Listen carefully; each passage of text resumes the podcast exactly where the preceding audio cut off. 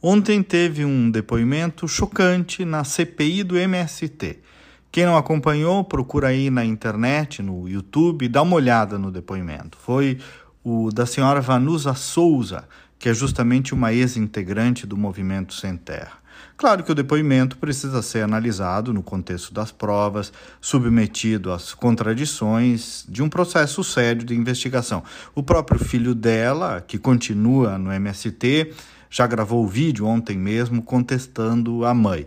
Mas a fala dela, além de passar uma credibilidade, mostra conhecimento de causa, a fala põe luz sobre as entranhas desta organização que tem práticas claramente ilegais um movimento paramilitar, uma organização com certas dinâmicas de guerrilha, que nunca foi devidamente investigado por essas suas práticas, que em grande parte deveriam ser denominadas como crime. Ela falou da violência que sofreu, que foi expulsa, da exploração política dentro do movimento, contou que recebeu um lote de um deputado do PT, enfim. Mas esteja certo ou não o depoimento dela, o certo, isso sim, é que foi se banalizando um suposto direito do MST em invadir terra nesse país. É como que, ah, tudo bem.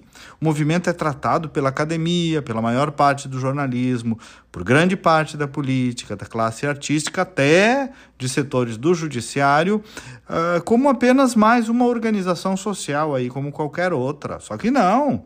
Vem cá. Quem é que paga a conta do MST? Vocês já pensaram nisso? De onde vem o dinheiro para praticar invasões, para aqueles ônibus e ônibus que chegam em manifestações e eventos do PT? Quem deu o direito a seus líderes de decidirem o que é ou o que não é terra improdutiva no Brasil? Quem sustenta esse jogo? Aí não me venham dizer que a produção dos orgânicos, porque isso é um recorte muito pequeno de alguns assentamentos.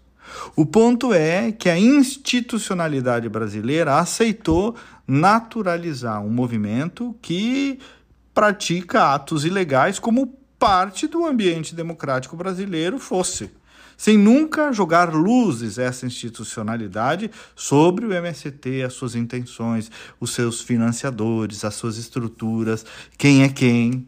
E esta CPI, que tem o gaúcho Zuco na presidência, mesmo com todas as milongas, digamos assim, de uma CPI, todo o teatro, tudo aquilo que nós conhecemos, mal ou bem está fazendo lá esse contraponto, esse alerta, essa investigação. E notem é, que com pouca cobertura, infelizmente. E desde o início do governo Lula, as invasões de terra aumentaram muito.